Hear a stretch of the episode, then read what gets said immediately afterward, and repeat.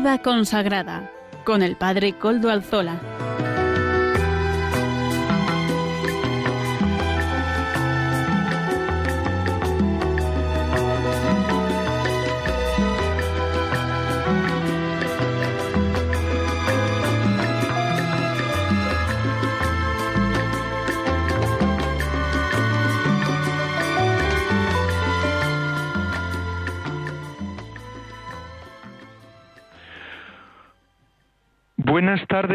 Amigos y oyentes. Hoy es jueves y son las cinco de la tarde, una hora menos en las Islas Canarias. Es por tanto la hora de vida consagrada en Radio María.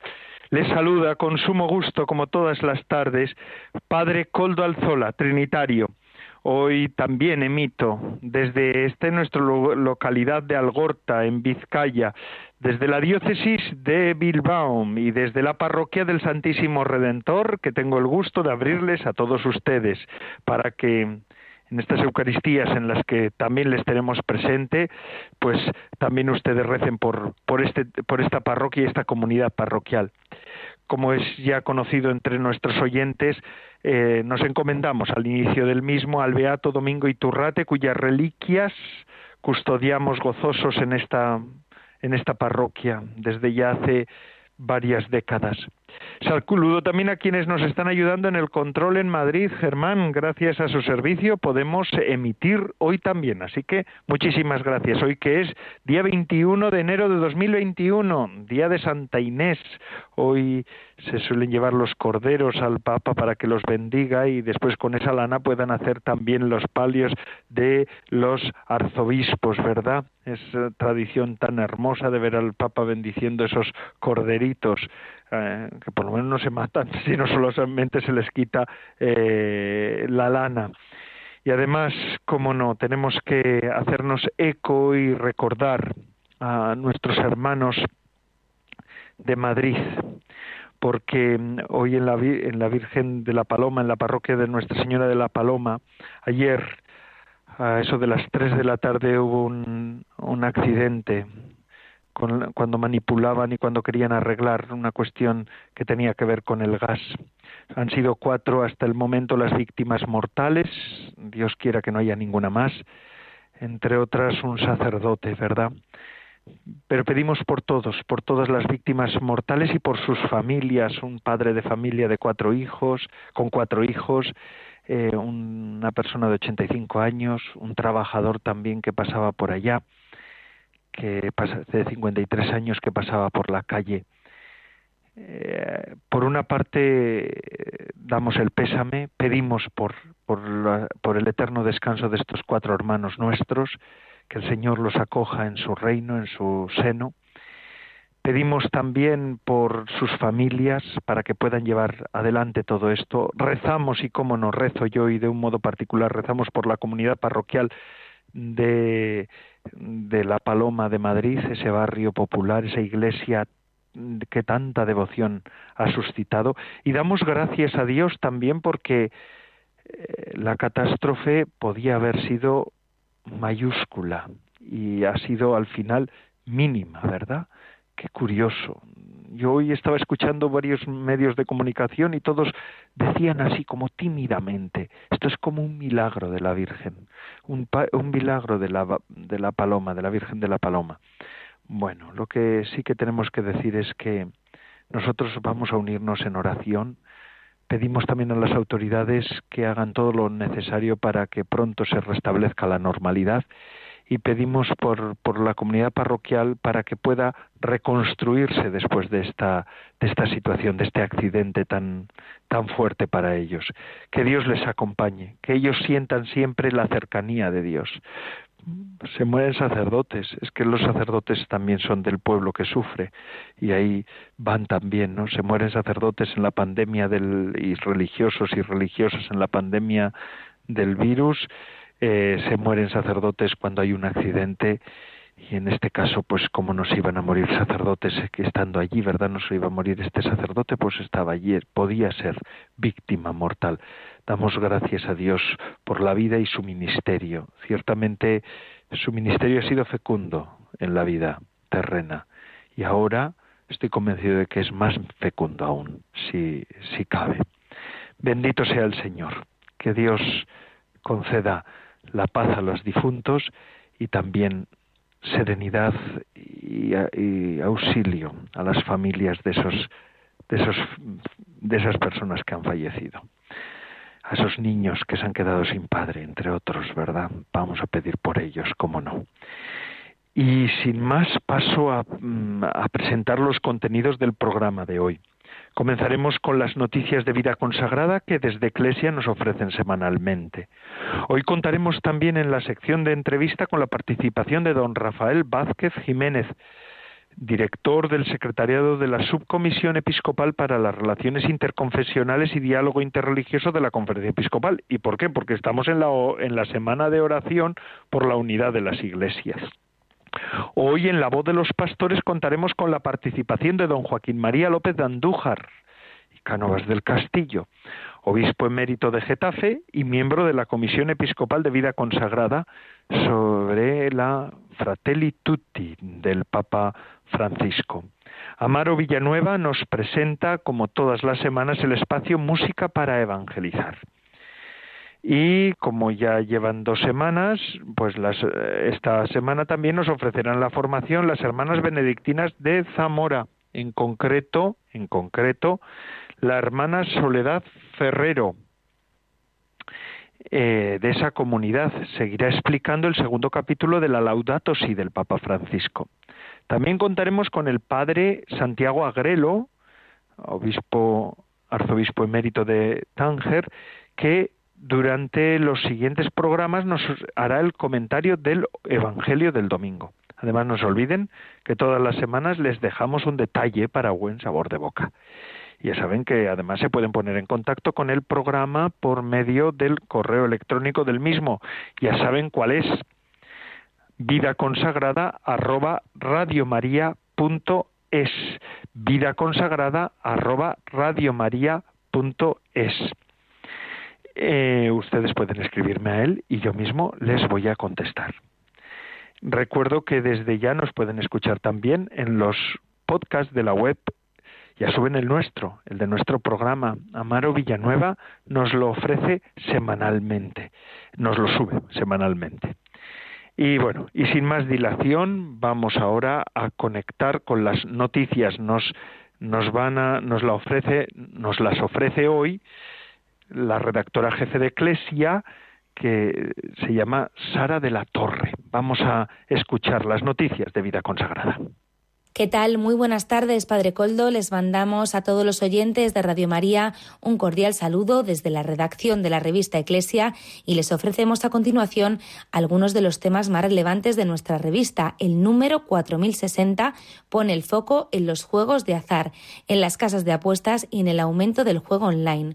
Nuestro compañero Ricardo Morales ha profundizado sobre esta realidad que la Iglesia no puede obviar. Según los primeros informes trimestrales del año 2020, a lo largo de los meses más duros del confinamiento, aunque descendió drásticamente el gasto en marketing y publicidad por parte de las operadoras, el juego en España aumentó casi un 20%.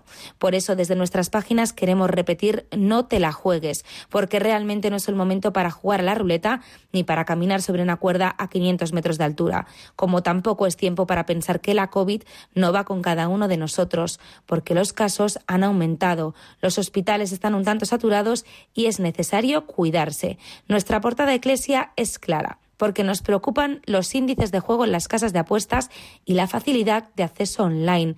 Llamamos a la responsabilidad y compromiso de todos por hacer de nuestra sociedad un lugar mejor. La cultura del cuidado choca de frente con la especulación y el juego, en un momento en el que la prioridad es apostar por los demás, por el bien común y hacer copartícipes de esta misión a los más jóvenes que incrementan día a día las cifras de usuarios en las casas de apuestas. Otro de los temas que llevamos es la celebración del Domingo de la Palabra, porque este 24 de enero San Francisco de Sales se celebra por segundo año el Domingo de la Palabra, en esta ocasión resaltando una cita de San Pablo a los filipenses. Mantengan firme la palabra de la vida. Estas palabras enmarcadas tras el pasaje cristológico con el que el apóstol muestra a la comunidad la manera en que está llamada a vivir en medio del mundo son una invitación excepcional a profundizar en la lógica de Dios hoy en el siglo XXI. Por otro lado, hablaremos de nuevo de la ola de solidaridad, ahora aumentado por Filomena. En este mes de marzo supondrá un antes y un después para toda la humanidad. Se cumplirá un año desde que el coronavirus está en nuestras vidas. En los medios de comunicación, en las familias, en las oficinas, no se habla de otra cosa que de la curva de contagios, de los índices de ocupación de las UCIs, de las consecuencias económicas y sociales. Toda la sociedad ha podido descubrir la vocación de servicio y de entrega de los profesionales sanitarios, hombres y mujeres, que día y noche, sin descanso, experimentando las grietas del sistema español, se dieron a sí mismos para intentar salvar una situación totalmente desconocida. Y encima ahora, desde el pasado 14 de enero, bajo una borrasca llamada Filomena, y entre la increencia de lo inesperado, los sanitarios de nuevo demostraron que su vocación está firme y anclada en la generosidad. Por eso, desde la propia Iglesia, esta ola de solidaridad tan propia nuestra, que encarna el Evangelio, tan enraizada en parroquias e instituciones, muestra que bajo la incertidumbre y el miedo por la COVID, los españoles siguen siendo generosos y pensando en los más allegados. Todo esto y mucho más, como un artículo sobre el acceso de la mujer al lectorado y al acolitado, la Conferencia Episcopal Española que anima a firmar el Testamento Vital, el Cardenal Osoro que ha presentado en Madrid el Pacto Global Educativo y toda la crónica del Vaticano podréis encontrar en las páginas de nuestra revista Eclesia. Un saludo, Padre Coldo, y un abrazo para todos los oyentes. Muchas gracias, Sara de la Torre, redactora jefe de Eclesia, por su colaboración. Así nos pone al día de las noticias de Iglesia y de vida consagrada que podamos tener durante la semana. Y seguimos con nuestro programa de vida consagrada. Ya les había dicho que estamos en el octavario de oración por la unidad de los cristianos y quién a quién mejor que entrevistar a, uno de los responsables de esta jornada a nivel nacional, al director del secretario de la Subcomisión Episcopal para Relaciones Interconfesionales y Diálogo Interreligioso de nuestra conferencia episcopal. Se llama Rafael Vázquez Jiménez, es sacerdote diocesano de Málaga eh, de, y nacido pues el 4 de abril del 78. Cuando he hablado con él le he dicho que nació un día antes que un servidor. Así que somos de la misma edad, exacta, exacta. Un día más tiene don Rafael. Eh, fue ordenado en el 2004, ha ejercido su tarea bueno, eh, como pastor en varias parroquias, pero también ha estado, eh, se ha dedicado a la investigación teológica, se ha doctorado, se doctoró en la Universidad Gregoriana de Roma, mm, profesor mm, dedicado a estas cuestiones del ecumenismo, delegado episcopal de, ecumenismo y ahora ejerciendo esta tarea también en la conferencia episcopal, que es una tarea sensible porque tiene que sensibilizar, valga la redundancia, eh, sobre esta cuestión a las iglesias, que a veces pues estamos un poco sordas a todas estas cosas. Buenas tardes, Rafael, ¿qué tal? Buenas tardes, eh, muy bien, gracias a Dios, en plena semana de oración por la unidad que se presenta siempre como una semana bastante intensa. Claro, supongo que sí, ¿verdad? Habrás tenido muchas eh, citas, muchas personas que te hayan preguntado cosas, eh, entrevistas, mm, artículos que habrás tenido que escribir para esta semana, pero pues gracias por habernos hecho este hueco también para eh, el programa de vida consagrada. Agradecido yo por la sensibilidad que he visto que muchos medios de comunicación, entre ellos pues Radio María en esta ocasión, han tenido por, por dar difusión a esta semana de oración por la unidad, que es algo tan necesario para la vida de la Iglesia. Qué bien, qué bien. Pues me alegro mucho de contar contigo, de verdad, de verdad. Y que también, hombre, qué menos que Radio María y nosotros nos hagamos eco de, de la oración por la unidad de los cristianos. El mismo Papa nos ha invitado a toda la Iglesia a que tomemos esta cosa en consideración y que es muy importante, ¿verdad? Así es, eh, yo creo que el Papa le está dando un gran impulso a la cuestión ecuménica porque yo creo que él tiene esa visión de la Iglesia universal, pero al mismo tiempo una visión muy práctica de las cosas. Y la realidad es que hoy pues en cualquier país se da situación de pluralismo religioso, de pluralismo de iglesias y tenemos que estar los cristianos también preparados para el diálogo y ser personas abiertas al diálogo, a, la confrontación en el buen sentido, abiertos a, a, poder vivir nuestra fe también compartiendo con otras iglesias que, eh, que son también cristianas, aunque la historia nos haya hecho caminar por, por sendas distintas y que estamos llamadas al encuentro, porque yo digo muchas veces, Cristo solo fundó una iglesia, no fundó miles de iglesias y por eso nuestro deseo tiene que ser pues, pues responder a la voluntad del Señor. Sí, sí, así es. ¿Y cómo se presenta la jornada, eh, esta semana de oración por, los, por la unidad de los cristianos este año, en 2021? ¿Sus lemas? ¿Cómo se ha preparado? ¿Qué, ¿Qué, materiales se nos ofrecen para las parroquias, para las diócesis? Sí, el, este año, bueno, los materiales son preparados cada año por el, el, el Consejo Mundial de Iglesias y el Pontificio Consejo para la promoción de la unidad de los cristianos de la Iglesia Católica. Y se le encarga normalmente a un grupo de personas de un país determinado, bien porque haya algún tipo de experiencia ecuménica allí o porque se quiera resaltar algún, algún aspecto del ecumenismo, y este año se les encargó a la comunidad de religiosas, una comunidad ecuménica la de, de Grand Champ en Suiza. Eh, de tal forma que, que, nos han transmitido en la preparación pues el, ese sentido del ecumenismo espiritual tan necesario y que es pues tiene la primacía dentro del movimiento ecuménico, ¿no? El, ecumenismo espiritual fue llamado ya por el Concilio Vaticano II el alma del movimiento ecuménico, la oración, nuestra conversión del corazón. Y estas hermanas, eh, que es una comunidad eh, donde hay hermanas de distintas confesiones que ya experimentan la vida común y están unidas por, un, por una misma oración, han querido titular la semana de oración o el lema que le han dado es permaneced en mi amor y daréis fruto en abundancia, sugiriéndonos a todos que, que realmente nuestra conversión a Cristo y el permanecer en el Señor y hacer del Señor nuestra casa es lo que hará que entre nosotros se acorten las distancias. Los corazones que se convierten al Señor al final acaban descubriendo en el otro a un hermano, no a un extraño, y a alguien sin el que no puedo vivir y no le puedo dar la espalda porque es necesario para que yo también viva mi fe. Qué bueno, Qué bueno. La verdad es que el ecumenismo es un tema que siempre ha estado presente desde el Concilio Vaticano II hasta ahora en la Iglesia, ¿verdad? En la actualidad de la Iglesia, porque claro, pues al final no deja de ser un antitestimonio que los cristianos a veces hayamos estado enfrentados entre nosotros, ¿verdad? Pero mm, ahora, en este momento de la Iglesia y de la historia, ¿cómo, cómo se está viviendo el tema ecuménico? ¿Cómo, ¿En qué momento estamos? Sí. Bueno, ha habido digo que a nivel teológico ha habido grandes avances y tenemos grandes documentos que nos han hecho avanzar pues por citar así alguno que, me venga a la memoria, el, el, acuerdo que hubo sobre la doctrina de la justificación entre la Iglesia Católica y la Federación Luterana. Después hablamos de otros documentos donde se acercaron posturas en cuanto a la celebración de sacramentos, el bautismo, Eucaristía y Ministerio de 1982. Eh, estamos actualmente trabajando conjuntamente un documento importante que se llama La Iglesia hacia una visión común.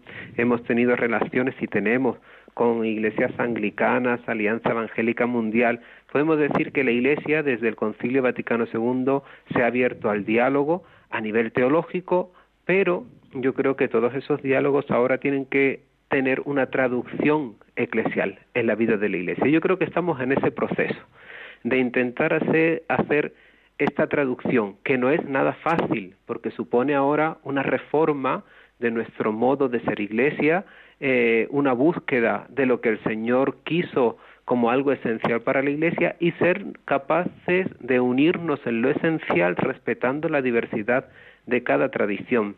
Entonces, donde eh, yo creo que es el momento en el que estamos y ahora mismo en un poquito, eh, en un momento, digamos, de, de, de estancamiento en la evolución de esa eh, traducción eclesial de todos los acuerdos a nivel teológico.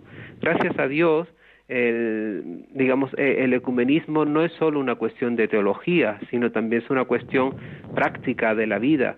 Eh, existe la dimensión pues de, un, ecumenismo de, encuentros donde entra lo afectivo, donde entra la amistad, existe también una dimensión del ecumenismo pastoral donde las iglesias se unen pues con, con fines que son comunes, existe un ecumenismo a través de la cultura, existe el ecumenismo espiritual donde podemos participar todos, ¿quién no puede rezar unido a otros cristianos?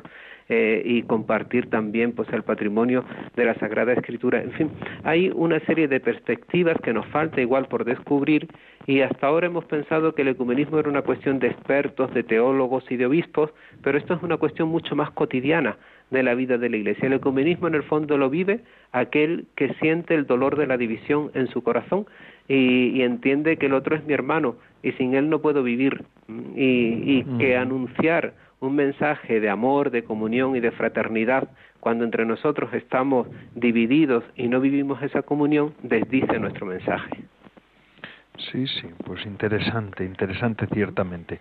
Pues y bueno, preguntar esto que voy a preguntarte, la verdad es que no tiene mucho sentido, porque de hecho este año mm, el material lo ha preparado una, una comunidad religiosa.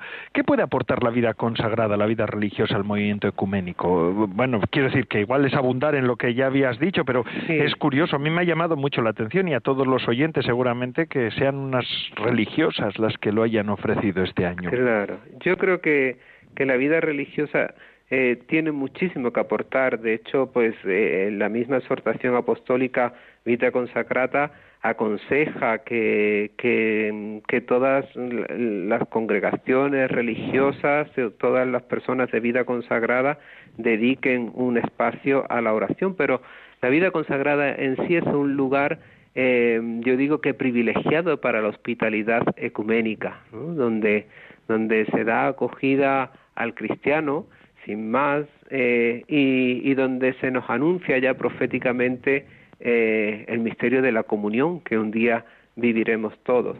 Yo, por ejemplo, eh, que soy delegado también de Ecumenismo de Málaga, cuido mucho que un día de la semana de oración por la unidad de los cristianos se realice en un convento de vida contemplativa, de vida religiosa o, en algún monasterio, de tal forma que ahí se congregan todas las las distintas familias de, vida consagrada de Málaga y tenemos esa oración por la unidad de los cristianos que es algo muy bonito y que, y que está en, el corazón mismo de, de la vida consagrada, el deseo de la unidad.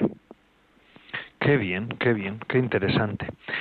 Eh, pues esto es importante, pero además me gustaría preguntarte antes de que se acabara el, nuestro tiempo, eh, que es que es lo malo que tiene las radios, todas radios y también Radio María, que el tiempo no es eterno, sino que está medido.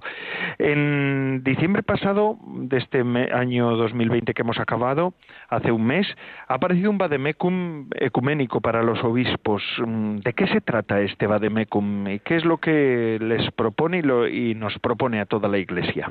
Sí, aunque está destinado a los obispos, yo digo que a los obispos y en los obispos a todas las diócesis. Este Vademecum, que es un documento breve pero muy sugerente, eh, nos anima a pasar de los principios a la práctica, haciendo incluso sugerencias muy concretas de cosas que se podrían hacer a nivel ecuménico y que a veces no estamos llevando a la práctica. Entonces, me parece que puede ser un momento importante para la vida de las diócesis el retomar el ecumenismo como una tarea esencial y fundamental del ministerio del obispo, que tiene un ministerio de unidad, y, cuando hablamos de unidad no solo es para los católicos, sino para toda la Iglesia, y después también para que todos los cristianos nos tomemos más en serio nuestra responsabilidad a nivel ecuménico. Es cierto que, el vivir en un país donde decimos que hay una mayoría de población católica nos puede llevar a, vivir relajados en esta cuestión. Pero yo digo que, mm, que, la cuestión del ecumenismo no es una cuestión de números, de si hay más protestantes, menos protestantes, más ortodoxos o más anglicados o menos, sino es una cuestión de sensibilidad del corazón. Si hay división, ya el ecumenismo estaría urgente. ¿Cuántos hermanos tienen que haber divididos para que el ecumenismo se convierta en algo fundamental? Pues yo digo, con uno ya me duele el corazón, porque hay un hermano mío que con el que no vivo en comunión plena. Qué interesante. Así que de la, de la teoría, de la teología a la práctica, ¿verdad? Sí. Ese es el camino que también estamos llamados a hacer. Y al final eso es lo espiritual también de lo que este año se habla en, en la semana de oración por la unidad de los cristianos. Pues espero, don Rafael o Rafael, que tengan una semana fructífera para todas las iglesias. Ciertamente todo el COVID también lo, lo enturbia un poco todo, lo, lo tenemos que preparar todo distinto, pero ciertamente ha sido será para bien y, y bueno, pues muchas gracias por haber pues atendido nuestra llamada. Y, agradecer también a, a todos los delegados de ecumenismo y todas las personas que están haciendo un esfuerzo impresionante a lo largo de toda esta semana, muy creativos, haciendo posible que, que a través de redes sociales, páginas web, medios de comunicación, eh, la gente pueda rezar y pedir por la unidad, que es de lo que se trata en esta semana. Y algo que no quede solo en estos ocho días del octavario, sino que, pueda, que, que, que quede eh, clavado en nuestro corazón y que se convierta en una petición constante a lo largo de todo el año. Pues que así sea, que así sea, Rafael.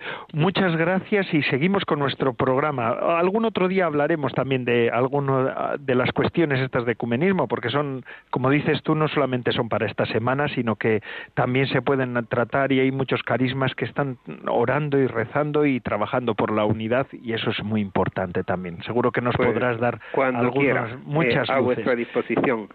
Muchas gracias. gracias. Pues seguimos con nuestro programa de vida consagrada queridos hermanos. Y seguimos ahora con nuestro obispo, el, la voz de los pastores. En esta ocasión contamos con la colaboración de don Joaquín María López de Andújar y Canovas del Castillo. Yo me gusta decir los dos apellidos porque vaya apellidos que tiene el obispo emérito de Getafe. Fue obispo mío durante mi tiempo en Getafe, por eso le tengo un especial cariño a don Joaquín. Y él nos ofrece, pues eh, sigue con la Fratelli Tutti del Papa Francisco. Adelante, don Joaquín. Muy queridos hermanos y hermanas de la vida consagrada, en su carta encíclica Fratelli Tutti, el Papa Francisco en el capítulo tercero que vamos a comentar hoy, plantea todo lo que significa pensar y gestar un mundo abierto. El ser humano, nos dice, está hecho de tal manera que no se realiza, no se desarrolla ni puede encontrar su plenitud si no es en la entrega sincera de sí mismo a los demás. Ni siquiera llega a reconocer a fondo su propia verdad si no es en el encuentro con los otros. Uno no es capaz de entenderse a sí mismo si no es abriéndose a los demás. Y es que, desde la intimidad de cada corazón, el amor crea vínculos y amplía la existencia cuando saca a la persona de sí misma hacia el otro. El amor, nos dice el Papa, nos pone en tensión hacia la comunión universal. El amor, cuando es verdadero, no se queda solo en el pequeño círculo de nuestra familia, nuestros amigos, o en el círculo más amplio de los que piensan como nosotros o comparten nuestras creencias. El amor no es puro sentimiento o emoción. El amor abarca a la persona entera en sus pensamientos, en su voluntad, en su modo de vivir y de actuar, impulsando todo lo que el hombre es a una apertura cada vez mayor a los demás. El amor, por su propia dinámica, reclama una apertura creciente y una capacidad cada vez mayor de acoger al otro. El amor es una verdadera aventura que nos impulsa a integrar todas las periferias hacia un pleno sentido de pertenencia mutua. Esta preocupación por las periferias, como sabéis, es algo que aparece constantemente en el magisterio del Papa. Y con este nombre de periferia no se refiere solo a los que están lejos físicamente o los que están en territorios o zonas alejadas de nosotros. Se refiere también a lo que él llama las periferias existenciales. Hay un aspecto de la apertura universal al amor que no es geográfica, sino vital. Hay periferias que están muy cerca de nosotros, en el centro de nuestra ciudad o incluso en nuestra propia familia o comunidad religiosa. El Papa nos invita en estos números de su exhortación apostólica a fijarnos en esas periferias cercanas. Nos invita a hacer cada vez más grande nuestra capacidad de llegar a aquellos a los que espontáneamente no siento como parte de mi mundo, de mis intereses, aunque estén muy cerca de mí, son los que el Papa llama los excluidos ocultos. En particular, va a hacer referencia explícita en estos números que comentamos a los discapacitados y a los ancianos. Respecto a los discapacitados, dice que el objetivo no es solo cuidarles, lo cual es ya muy importante y objeto de muchos sacrificios por parte de quienes lo cuidan, pero no basta. Hace falta más. Ellos necesitan más. Ellos necesitan que se les considere capaces de participar activamente en la comunidad civil y eclesial. Necesitan y tienen derecho a que se les trate como personas llenas de dignidad y merecedoras de todo respeto. La dignidad de la persona humana es uno de los pilares de la doctrina social de la Iglesia y tenemos que esforzarnos para que esa dignidad sea reconocida a todos, que nadie se sienta exilado oculto. Durante varios años estuve asistiendo a un centro de discapacitados físicos, algunos con discapacidades muy profundas. El centro ofrecía a sus residentes unas buenas instalaciones y unos cuidados muy esmerados, pero ellos sufrían mucho. Y su mayor sufrimiento era la soledad y el sentirse inútiles. No se quejaban por falta de cuidados, se quejaban porque pensaban que su vida ya no servía para nada. Estos son los exilados ocultos. A ellos tiene que llegar nuestra capacidad de amor. Muchas personas discapacitadas sienten que existen, que existen sin pertenencia a nadie y sin participar en nada. Piensan que se les priva de una ciudadanía plena. El Papa hace referencia también a los ancianos. También entre ellos hay muchos exilados excluidos ocultos. Muchos sufren porque se sienten una carga para los hijos, para la sociedad y, en el caso de los consagrados, para sus propias comunidades religiosas. Y, sin embargo, su aportación a la sociedad y su participación en la vida de la Iglesia puede ser muy grande. Los ancianos, dice el Papa, pueden dar una contribución singular al bien común a través, dice él, de su biografía original. Efectivamente, cada persona es única e irrepetible, tiene su propia historia, su propia biografía. Y en el caso de los ancianos, esa biografía está llena de historia, de vivencias, de sabiduría, que en modo alguno deben ser olvidadas. Esos olvidos son fatales para el bienestar y el auténtico progreso en humanidad de una sociedad o de una comunidad eclesial. Finalmente, en el número 99, habla el Papa con mucho realismo de las falsas comprensiones del amor universal. El amor universal al que se refiere no es un universalismo autoritario, planificado por algunos y presentado como un supuesto sueño en orden a homogeneizar, dominar y expoliar. Hay un modelo de, de globalización que busca eliminar todas las diferencias y tradiciones en, una, en un deseo superficial de unidad. Ese falso sueño termina quitando al mundo su variado colorido, su belleza y en definitiva su humanidad. Os animo a todos a leer personalmente y a comentar en grupo esta preciosa encíclica, en la que podemos encontrar enseñanzas de una gran actualidad. Para todos, un saludo muy cordial y mi bendición.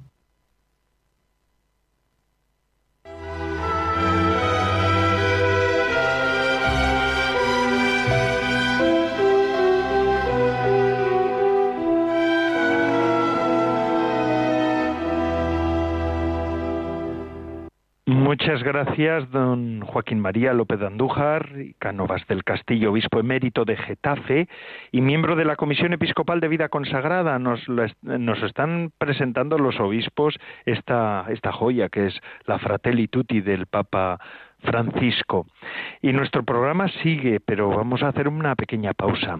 De la mano de Amaro Villanueva, que es uno de los colaboradores habituales nuestros, vamos a escuchar un poco de música y después de la música seguimos con los demás contenidos del programa. Adelante.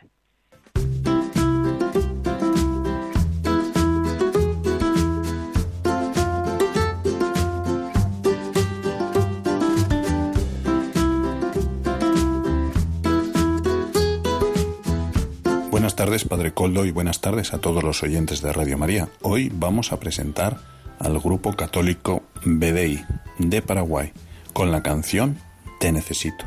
Es un grupo que canta con el género musical de reggae.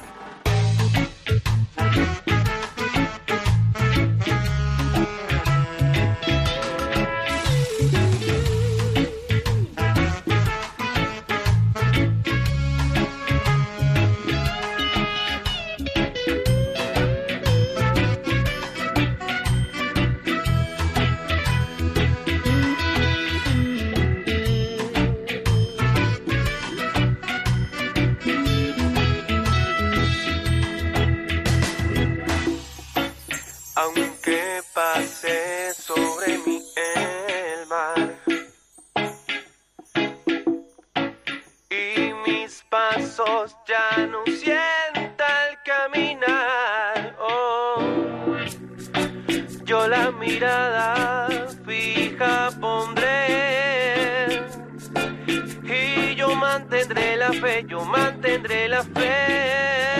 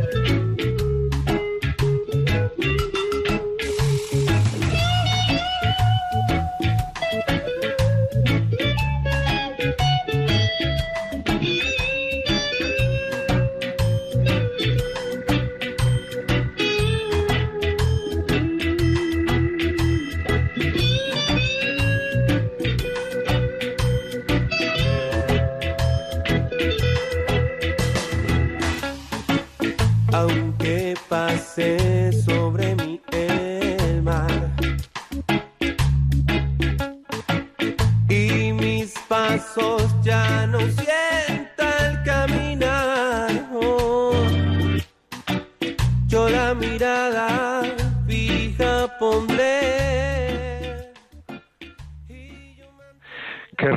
qué ritmos tan modernos, ¿verdad? Para hablarnos también del Evangelio. Vamos a seguir con nuestro programa después de estos, de estos ritmos que nos ha traído aquí Amaro Villanueva en este Música para Evangelizar. Y ahora vamos de la mano de las eh, benedictinas de Zamora. La hermana o madre Soledad Ferrero de esa comunidad nos ofrece la, su explicación y su presentación del segundo capítulo de la Laudato Si del Papa Francisco. Adelante, hermana Soledad. Buenas tardes, Padre Coldo y todos los oyentes de Radio María. Seguimos en el apartado La sabiduría de los relatos bíblicos. Hoy nos centramos en la relación del ser humano con Dios, consigo mismo, con el prójimo, rotas por el pecado. Comprenderemos el alcance de esta ruptura si releemos en el número 65 el lugar central del hombre en la creación como criatura a la que Dios moldea con sus propias manos, dejando en él su huella, su imagen, su espíritu, su capacidad de amar. Le confiere dignidad infinita. Es querido, es amado, es necesario. Fue concebido en el corazón de Dios. Antes que te formara en el seno de tu madre, yo te conocía, dice Dios por boca de Jeremías, y con otras palabras el Salmo 138. Después de crearlo, dice el Génesis, Dios vio todo lo que había hecho y era muy bueno. La armonía entre Dios y el hombre y la creación era absoluta. Pero el pecado rompe esta armonía. Aparecen el mal, el pecado, la muerte. Para exponer esta realidad, el Papa elige dos relatos, el de Caín y Abel, es la ruptura con el prójimo, y la historia de Noé, ruptura con la fraternidad universal.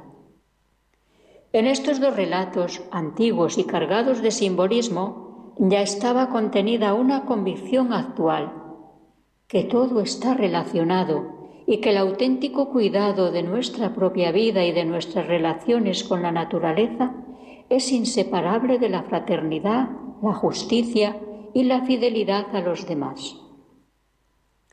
Los celos condujeron a Caín a cometer la injusticia extrema, derramar la sangre de su hermano. Esto provocó la ruptura entre Caín y Dios, entre Caín y la tierra de la que es expulsado. ¿Qué enseñanza transmite este pasaje? que el descuido en el empeño de cultivar y mantener una relación adecuada con el vecino hacia el cual tengo el deber del cuidado y de la custodia, destruye mi relación interior conmigo mismo, con los demás, con Dios y con la tierra. Cuando estas relaciones se descuidan, dice la encíclica, toda la vida está en peligro. Es la enseñanza de la narración de Noé. El pecado había ido en aumento. La maldad se extendía sobre la faz de la tierra. Y a Dios le pesó haber creado al hombre, pues ve que es incapaz de vivir en la justicia y la paz. Por eso dice, he decidido acabar con todos los seres humanos, porque la tierra a causa de ellos está llena de violencia. Pero Dios no se complace en la destrucción. No abandonó a Adán y Eva, bajó a su encuentro y, encuentro y los llamó. Adán, ¿dónde estás? Y deja ya entrever el primer destello de salvación. Bajó al encuentro de Caín y le preguntó, ¿dónde está tu hermano Abel? Caín no asume la responsabilidad de la custodia y Dios insiste, ¿Qué hiciste? La voz de la sangre de tu hermano clama a mí desde el suelo. Lo exilia, pero lo marca con la tao, para que nadie le haga daño. Este drama lacera desde entonces la fraternidad. La sangre del hermano sigue siendo derramada. La tierra se estremeció con el grito de la sangre de Abel. La creación se estremeció cuando la sangre del Hijo de Dios cayó sobre ella. Y la tierra sigue estremeciéndose hoy por la sangre que seguimos vertiendo en guerras, asesinatos, abortos, eutanasia. Basta un hombre bueno para que haya esperanza. Dios vio que Noé se conservaba íntegro y justo, por eso decidió abrir un camino de salvación. Así lo dice el Papa Francisco en su último libro, Soñemos juntos. Aunque hemos descuidado y maltratado nuestros vínculos con nuestro Creador, con la creación, con las demás criaturas, la buena nueva es que nos espera un arca para llevarnos a un nuevo mañana. La historia de Noé no habla solo de cómo ofreció una nueva salida a la destrucción, habla también de todo lo que pasó después. Dios no destruirá a la humanidad, se juró a sí mismo después del diluvio. Y es que, en sentido bíblico, el Dios que crea el universo es el mismo que libera y salva. Luego, pues prosigue la encíclica. Los profetas invitan a reconocer que Dios es todopoderoso y creador, que hizo los cielos y la tierra, con gran poder y tenso brazo, a quien debemos contemplar para recobrar la fortaleza en los momentos difíciles. Anuncian que no podemos escapar de su ternura paterna, que conjuga el cariño con el vigor, que al cansado da vigor y al que no tiene fuerzas, energía. Y sacó a Israel con señales y prodigios de Egipto.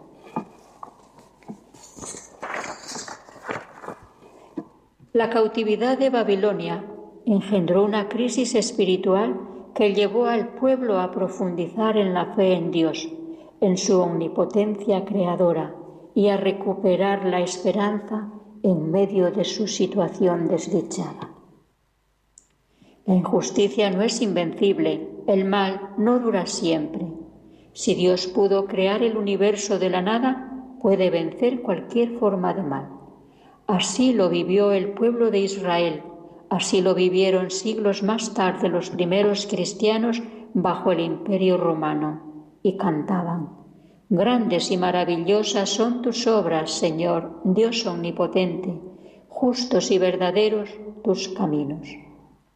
Es a lo que invitan los salmos, a alabar al Creador, porque es eterno su amor. Estamos invitados a entrar en esta danza de alabanza con toda la creación, a reconciliarnos con ella, a recuperar la armonía para sanar la ruptura, como ocurrió en San Francisco de Asís, del que dijo San Buenaventura. De algún modo, Francisco retornaba al estado de inocencia primitiva. Concluyo. Desde la luz que nos ha aportado la sabiduría de los relatos bíblicos, Sintámonos custodios de nuestros seres más próximos, de los más vulnerables. Abrámonos a la esperanza en este momento difícil de pandemia y crisis que nos toca vivir, confiados desde la fe en que brotará, no sin dolor, una nueva humanidad. Muchas gracias, Padre Coldo y oyentes de Radio María, por su atención. Buenas tardes y que Dios los bendiga.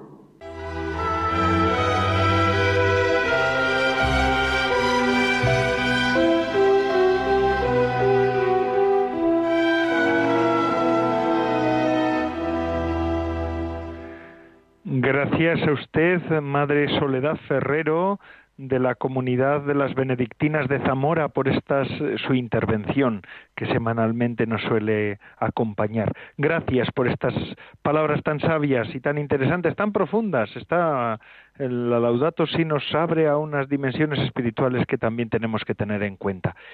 Y ya estamos casi casi al final del programa, nos queda muy poquito, pero antes de despedirnos queremos hacer un pequeño detalle. Nos lo ofrece Eclesia, la hermana Silvia Rozas de Eclesia, directora de Eclesia, nos ofrece este, este pequeño detalle. Escuchémoslo. Padre, envíanos el Espíritu Santo que Jesús nos ha prometido. Él nos guiará hacia la unidad. Él es quien nos da el carisma, quien hace las diferencias en la Iglesia y también Él nos dará la unidad envíanos el Espíritu Santo, que nos enseñe todo lo que Jesús nos ha enseñado, que nos dé la memoria de todo lo que Jesús ha dicho. Jesús, Señor, tú has pedido para todos nosotros la gracia de la unidad.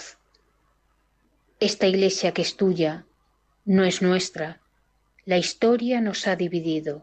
Jesús, ayúdanos a ir por el camino de la unidad o por el camino de esta unidad reconciliada. Señor, tú siempre has hecho todo lo que has prometido. Danos la unidad de todos los cristianos. Amén.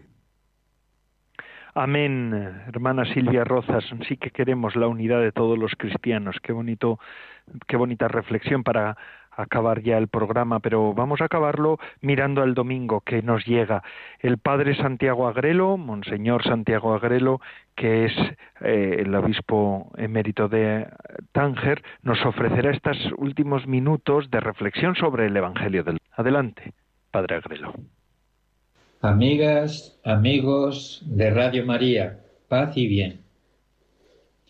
Al terminar el comentario de la semana pasada, expresábamos un deseo. Ojalá que al salir de nuestra celebración también nosotros podamos decir hemos encontrado al Mesías, que es Cristo, y nos hemos quedado con Él. Ese encuentro, ese deseo, solo es posible para la fe. Conviene que en esto no nos engañemos a nosotros mismos. Para ser creyentes no basta con hacer cosas, aunque se trate de cosas que sea necesario hacer. La fe es ante todo una certeza confiada, una confianza cierta, por la que nuestra vida, toda nuestra vida, queda iluminada por Dios y orientada hacia Dios. La liturgia del próximo domingo nos ayuda a entrar en ese misterio de gracia que es nuestra fe.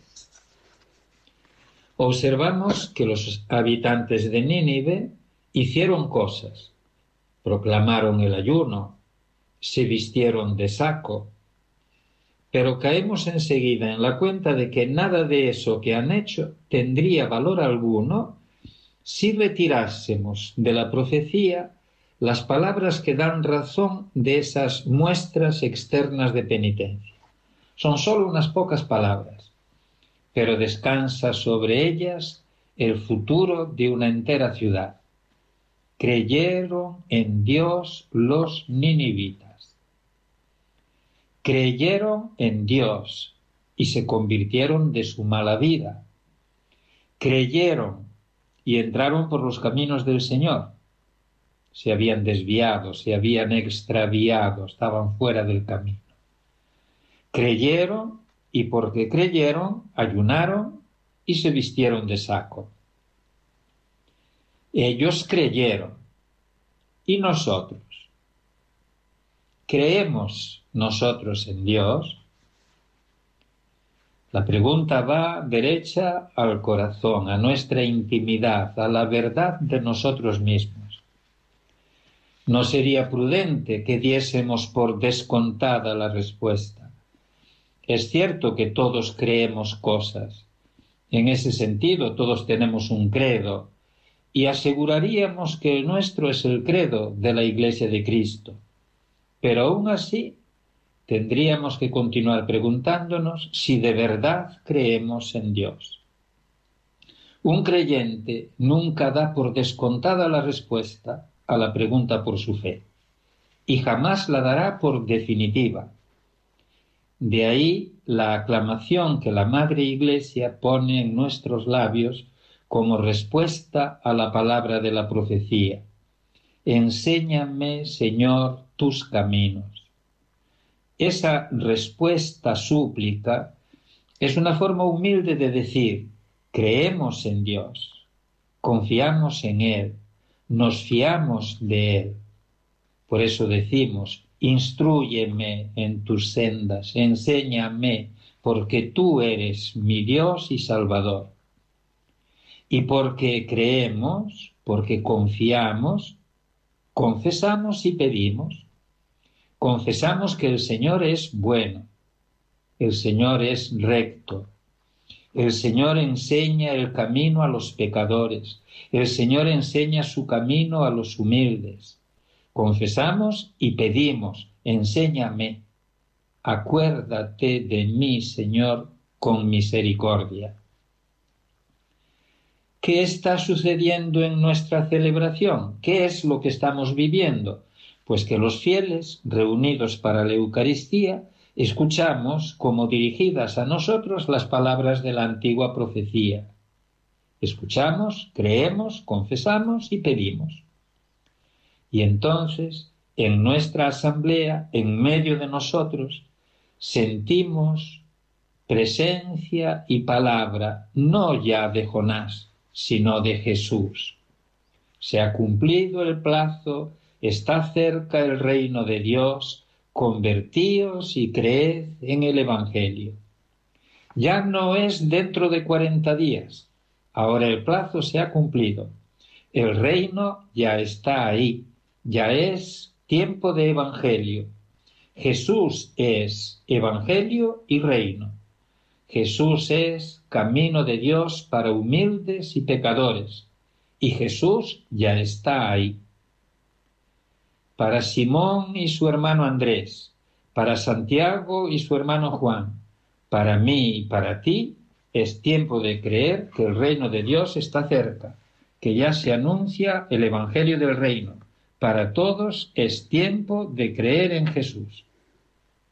Con lo cual, en el centro de nuestra vida deja de estar la representación de este mundo que pasa y ocupa ese centro, lo ocupa todo el reino de Dios, el Evangelio del reino, Cristo Jesús. La comunión que hagas este domingo será comunión con Cristo Jesús, con el Evangelio, con el reino. Será confesión de que crees en Dios. Comulgando con Cristo, te has convertido al cuerpo de Cristo, que es la Iglesia, al cuerpo de Cristo, que son los pobres, y te has hecho uno con la Iglesia y con los pobres. Comulgando con Cristo, te has convertido a Dios. Feliz comunión.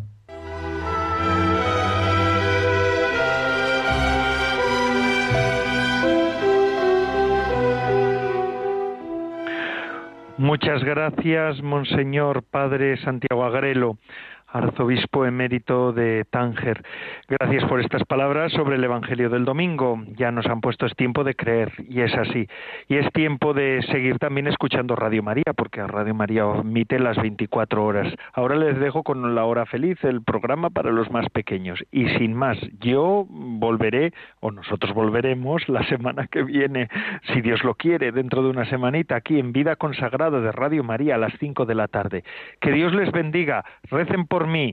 Se despide Padre Coldo Alzola, Trinitario. Hasta la semana que viene, si Dios lo quiere.